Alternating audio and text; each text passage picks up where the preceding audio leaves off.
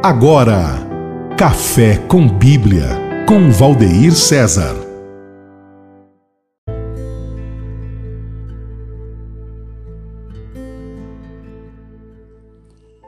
A paz do Senhor Jesus, meus irmãos, sejam bem-vindos a mais um episódio do Café com Bíblia.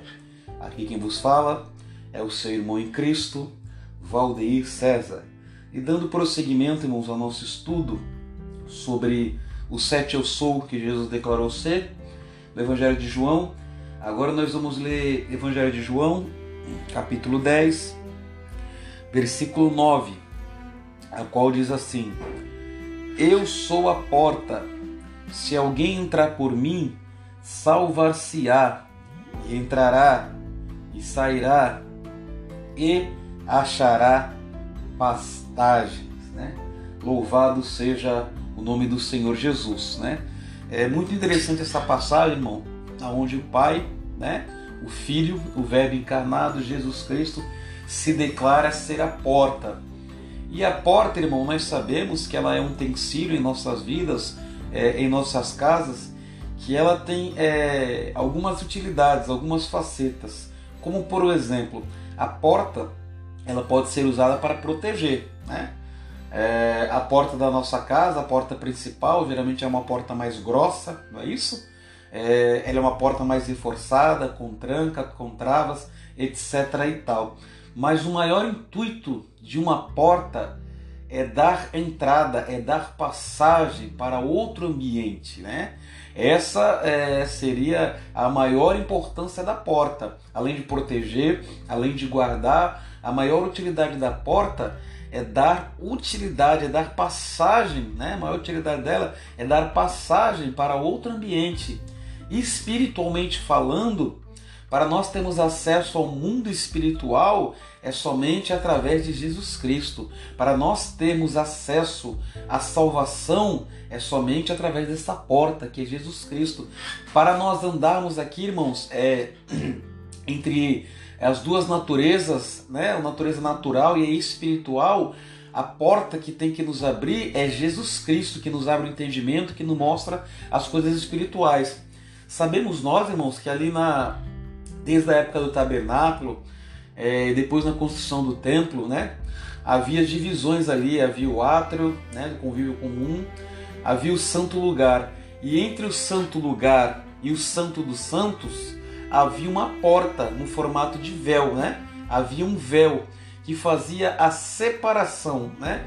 Entre é, o santo e o santo do santo. Ou seja, no santo lugar ali ainda era a esfera humana, né? Ainda era a, a esfera terrestre. Mas a partir do momento que rompia-se o véu e passava-se para o Santo do Santo, era uma porta que levava para o mundo espiritual, para o mundo sobrenatural. Quando Cristo na cruz morre, sendo ele a porta, né? Esse véu ele se abre, ele racha e rasga de cima a baixo, né? Nos dando acesso diretamente a Deus, diretamente ao trono da graça. E nós só, só temos esse acesso através de Jesus Cristo. Agora, é, já explicado a importância desta porta, né? Nós vamos falar aqui, fazer alguns trocadilhos de palavra, vendo sobre portas aqui na Bíblia Sagrada. Então, irmãos, é, nós estamos falando sobre, sobre a porta, né? É, as facetas da porta, agora que nós já entendemos que é só através de Jesus Cristo, através dessa porta, para nós termos acesso a Deus, para nós termos acesso ao mundo é, espiritual, é importante nós vermos aqui o final do versículo, aonde diz assim: é, quem entrar por mim salvar-se-á, e entrará e sairá e achará pastagem. Ou seja, também para nós alimentarmos a nossa alma, também para nós alimentarmos o nosso espírito, nós temos que entrar por esta porta. Essa porta é Jesus Cristo, né? Aqui do alimento, fala do alimento espiritual, falando pastagem, porque no contexto do capítulo 10, nós vamos estudar também onde diz que ele é o bom pastor. Então aqui ele está fazendo a simbologia da ovelha, né, que procura pastagem, alimento. Então, através dessa porta que é Jesus Cristo, e nós poderemos, irmãos, somente através dele encontrar pastagem, ou seja, encontrar alimento para a nossa alma, passando por essa porta, fazendo uso devido da palavra de Deus, né? Muitas vezes tentamos buscar pastagem, quer que seja alimento, em outros lugares e às vezes se frustramos, se decepcionamos, mas nessa oportunidade ele está falando conosco que através dele, passando por ele, nós seremos salvos e encontraremos é pastagem, né? Uma coisa, irmãos, que nós temos que entender é que, primeiramente, para nós entrarmos por essa porta que é Jesus Cristo, primeiro nós temos que verdadeiramente abrir uma porta. Sim. Olha que interessante. Para nós conhecermos esta porta, recebemos ela verdadeiramente no nosso íntimo, nós temos que abrir uma porta, que é a porta do nosso coração.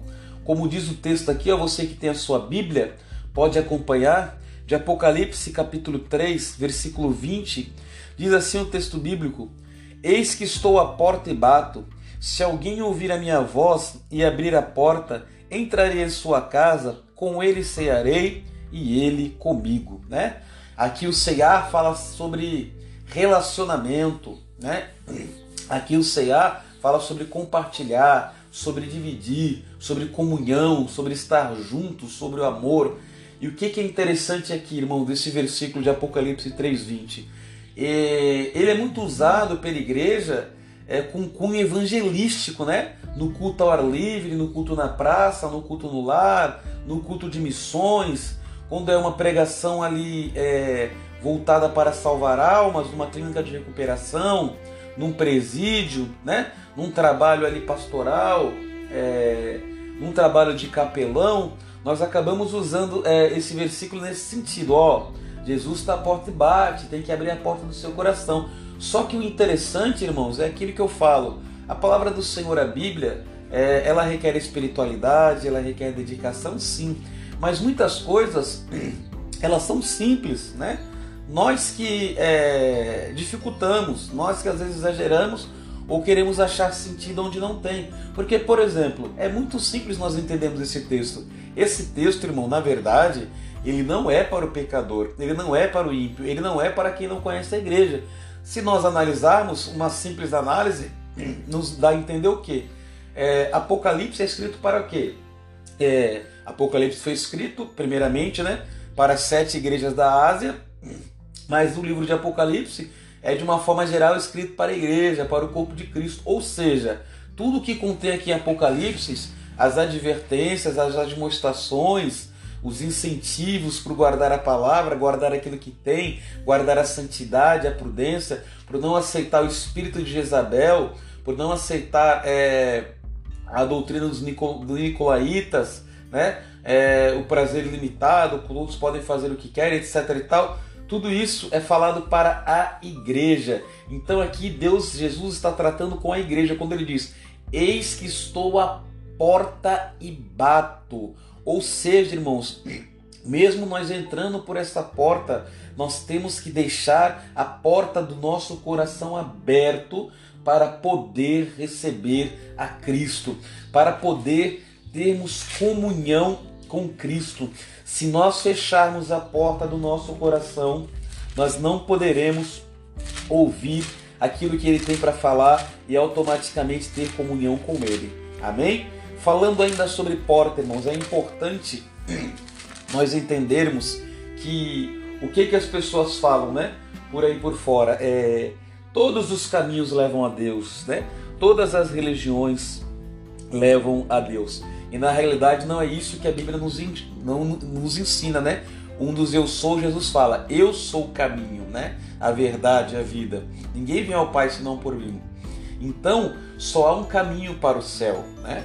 É, nós já vamos falar agora mais para frente sobre Mateus 7, 13 e 14, sobre os dois caminhos. Mas o único caminho que leva para o céu é Jesus Cristo, é através dessa porta. Abra sua Bíblia em Atos dos Apóstolos, é, capítulo 14 Vamos ler somente o versículo 12. Único livro histórico do Novo Testamento, livro escrito pelo Dr. Lucas, inclusive o único escritor judeu, né, de toda a Bíblia, cerca de 40 autores. Lucas ele é o único que não é judeu, os demais, tanto do Antigo como do Novo Testamento, são todos judeus, são todos hebreus. Lucas é uma exceção, mostrando o poder do Evangelho para os gentios, né? É, e que Deus tem capacidade de usar os gentios também. Então Lucas escreve dois livros, a narrativa do Evangelho, né? direcionada a Teófilo, e também o único livro histórico do Novo Testamento, aproveitando que nós estamos no ensino, né? Atos dos Apóstolos, então capítulo 4, somente o versículo 12 diz assim: E em nenhum outro há salvação, porque também debaixo do céu nenhum outro nome há dado entre os homens pelo qual devemos ser salvos.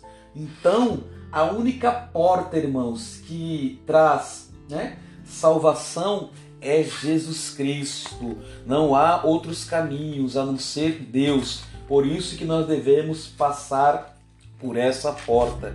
E o interessante é que essa porta é a porta que abre todas as portas, né? É a porta que tem a chave. Já viu isso? Trocadilho de palavras? É a porta que tem as chaves. Vamos ler Apocalipse capítulo 3, versículo 7 e versículo 8.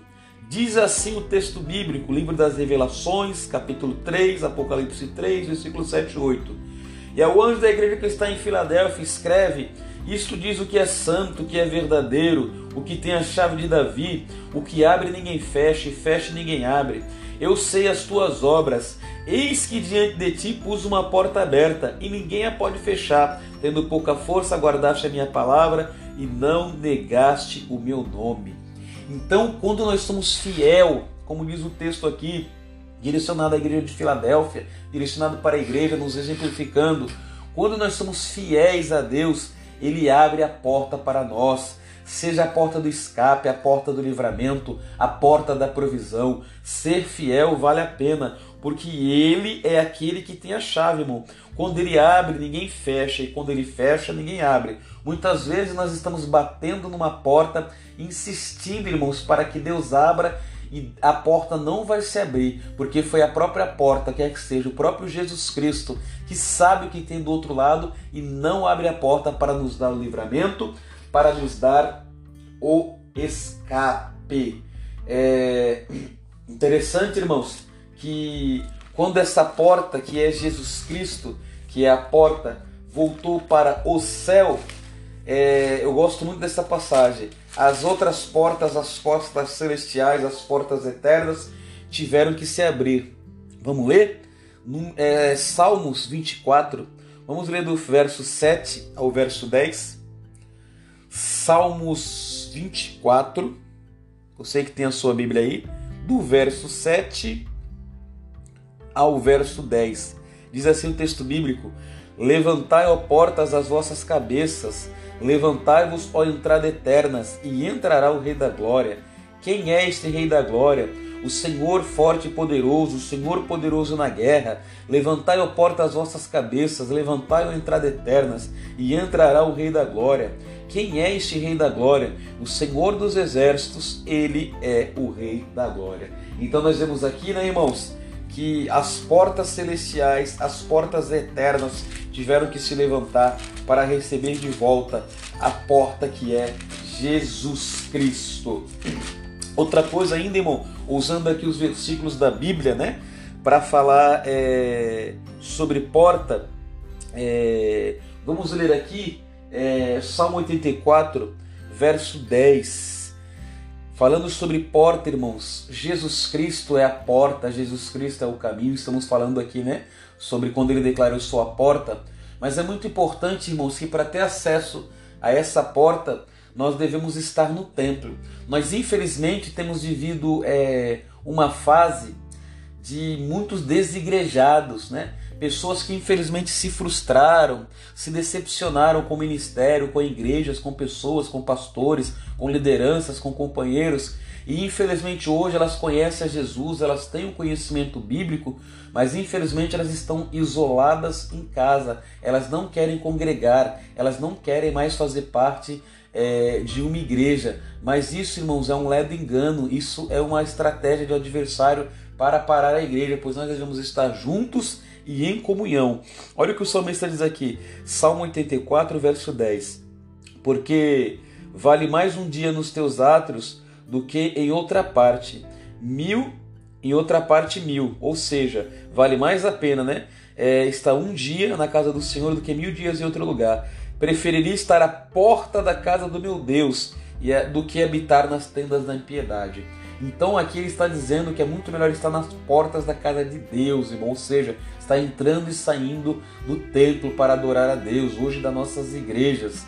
É, e outra coisa interessante aqui, irmãos, que, ele, que o salmista fala, porque vale mais um dia nos atos do Senhor do que mil em outra parte, né? E às vezes hoje é o contrário, a gente tem acabado ficando mil dias em outras partes e somente um na presença de Deus, mas que o Eterno possa consolar nosso coração.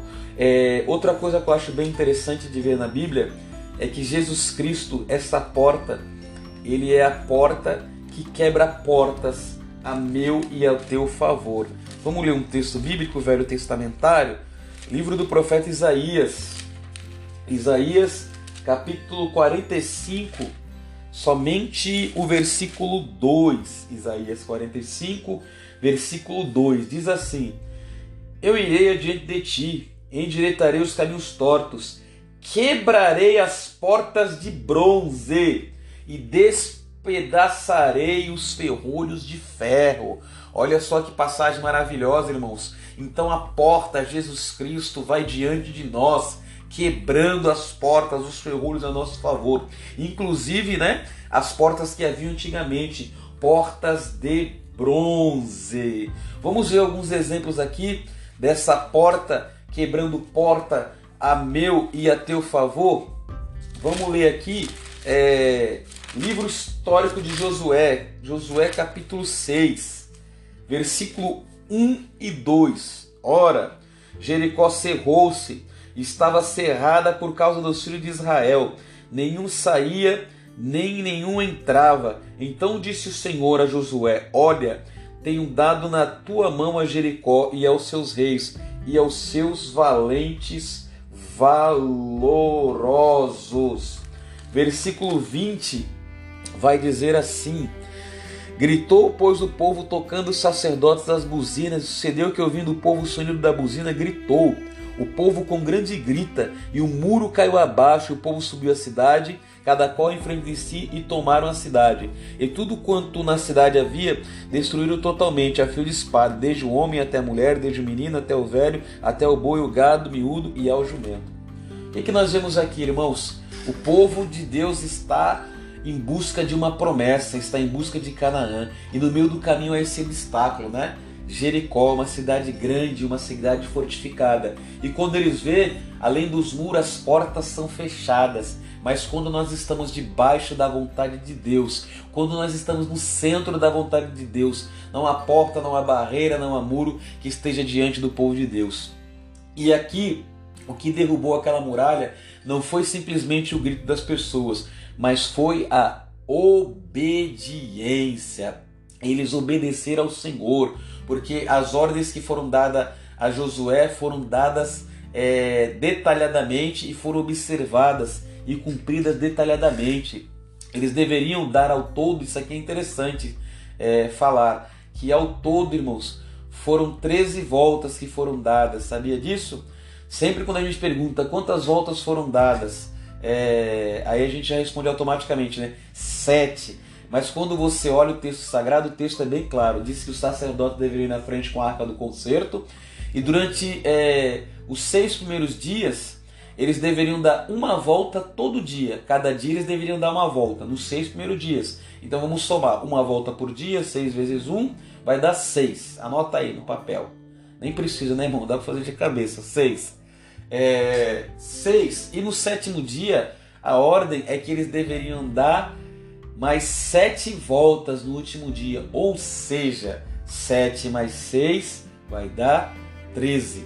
Então sete voltas foram no último dia, no sétimo dia, mas já haviam sido dadas seis antes. Ou seja, aproveitando que nós estamos aqui num bate-papo sobre a palavra de Deus, no ensinamento, no total foram 13 voltas que foram dadas pela obediência. O importante é que todos eles deram volta. idosos, mulheres, crianças, gestantes, e no final eles gritaram. E pela obediência, Deus honrou eles, né? Falando sobre porta, vamos agora para um texto no Novo Testamento do Deus que abre porta. Abra comigo a sua Bíblia em Atos dos Apóstolos, capítulo 12. Uma passagem muito conhecida. Atos dos Apóstolos, capítulo 12. Vamos ler do 1 ao 5 para começar. Diz assim o texto bíblico: Por aquele mesmo tempo, o rei Herodes estendeu as mãos sobre alguns da igreja para os maltratar e matou a espada Tiago, irmão de João. E vendo que isso agradara aos judeus, continuou mandando prender também a Pedro, e eram dias dos asmos, e havendo prendido, o encerrou na prisão e entregou a quatro quaternos de soldado, para que o guardassem, querendo apresentá-lo ao povo depois da Páscoa. Pedro, pois, era guardado na prisão, mas a igreja fazia contínua oração por ele a Deus. Né, irmãos? Então, isso aqui é, é uma coisa muito interessante. É, Herodes mata Tiago e viu que isso agradou o povo e agora ele resolve matar Pedro. Mas como está em festa, ele prende Pedro e espera que depois da Páscoa Pedro seja morto. Mas a diferença que vai acontecer, mesmo Pedro estando bem guardado, aqui quando o texto diz quatro quaternos. Olha só, irmãos, eles sabiam que havia algum algo diferente na vida de Pedro. Mesmo Pedro sendo um homem sem treinamento militar, sendo um homem desarmado, sendo um pescador como profissão, como ofício, eles sabiam que havia algo sobrenatural daquele homem. Então ele é preso e é guardado por, por quatro quaternos de soldado. É, essa medida quaterna que os romanos usavam quer dizer quatro, né? É um grupo de quatro soldados, quaterno. Ou seja, quatro quaternos seriam quatro grupos de quatro, né?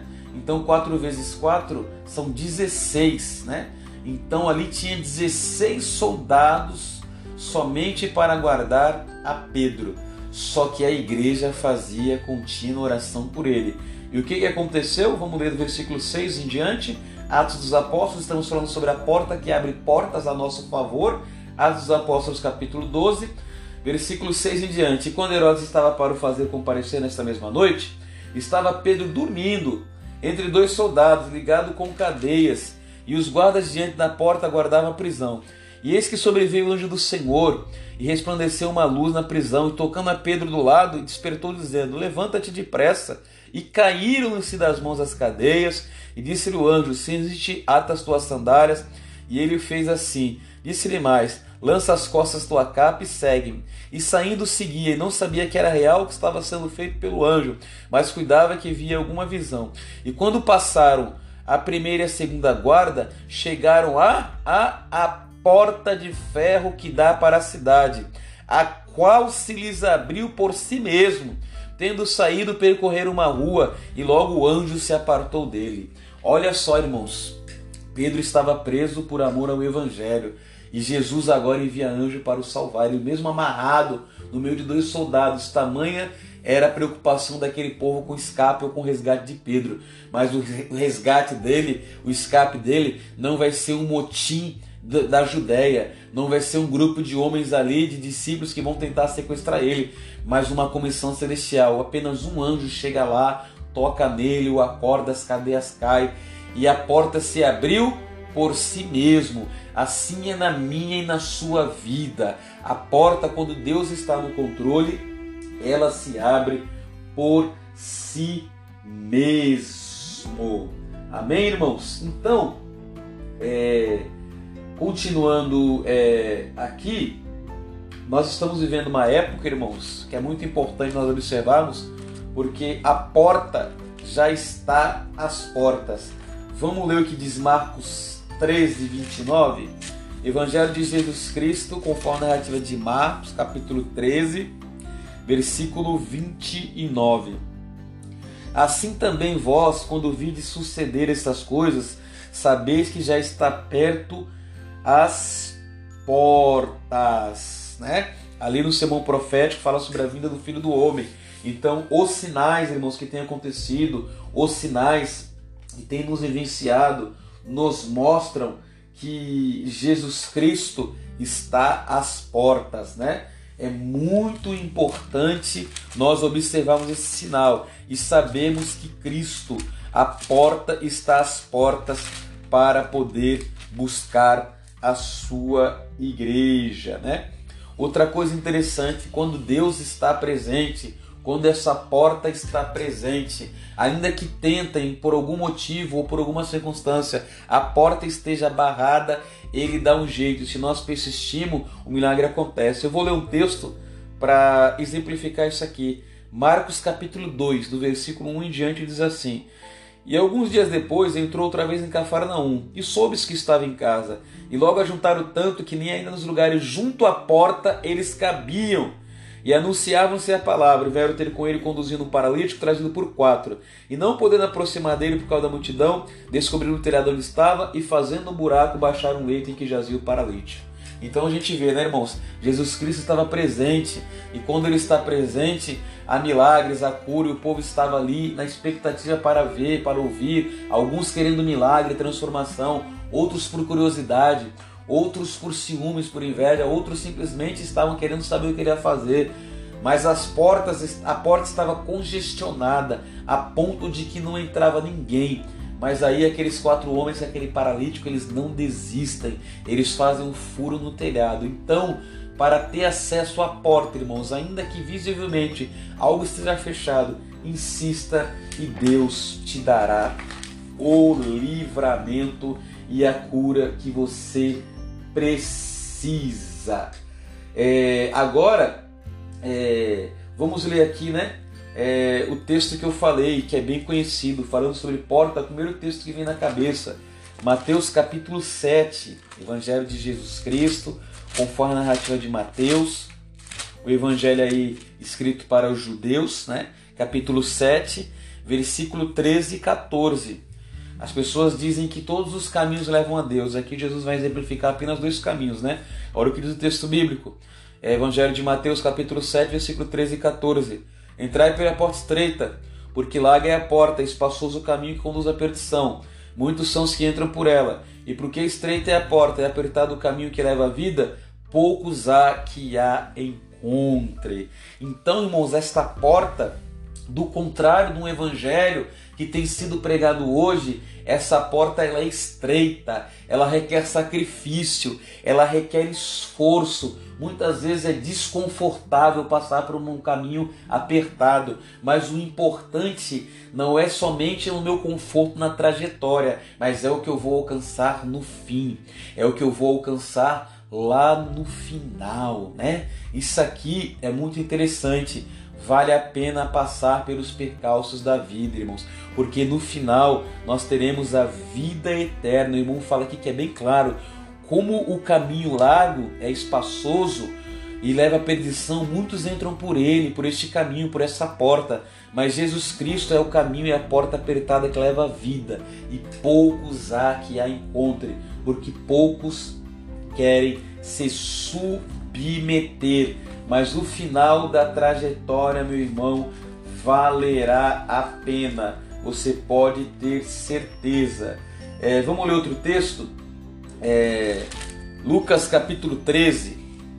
Vamos ler do 24 ao 28, também falando sobre porta estreita, né? Olha só como diz aqui: Porfiai por entrar pela porta estreita, porque eu vos digo que muitos procurarão entrar e não poderão.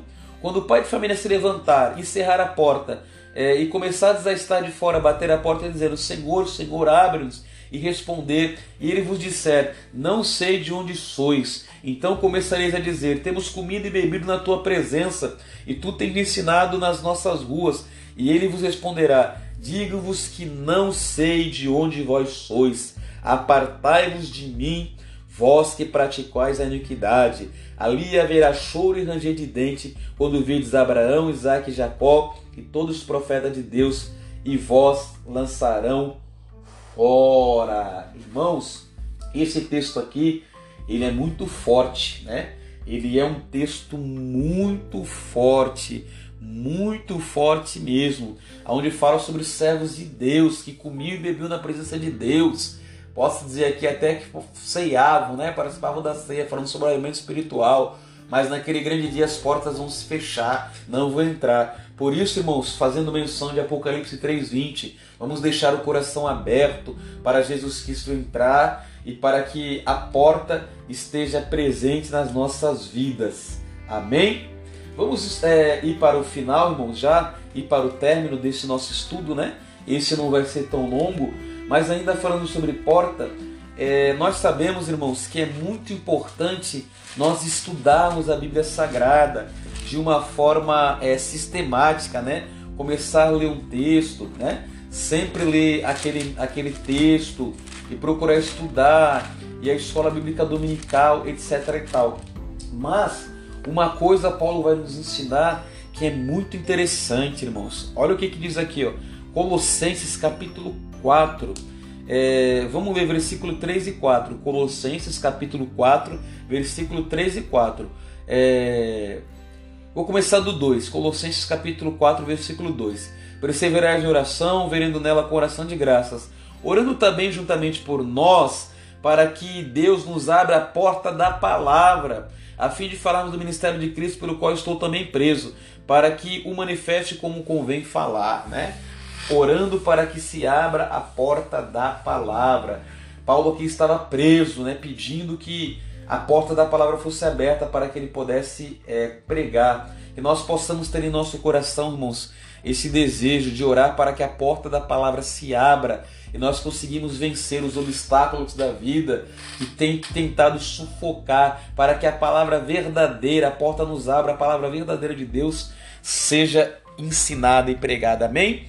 Que Deus possa te abençoar. Nós estamos dando prosseguimento ao nosso ensino, né? Sobre hoje foi que Jesus ele é a porta. Então não há não é essa história de que todos os caminhos levam a Deus, só há um caminho, só há uma porta, e a porta é Jesus Cristo, tá? Que Deus abençoe sua vida, sua família, o seu ministério, e nós possamos continuar a prosseguir em conhecer o Senhor. Que Deus te abençoe, a paz do Senhor Jesus, e até a próxima. Esse foi o evangelista Valdeir César e o nosso Café com Bíblia. Paz do Senhor.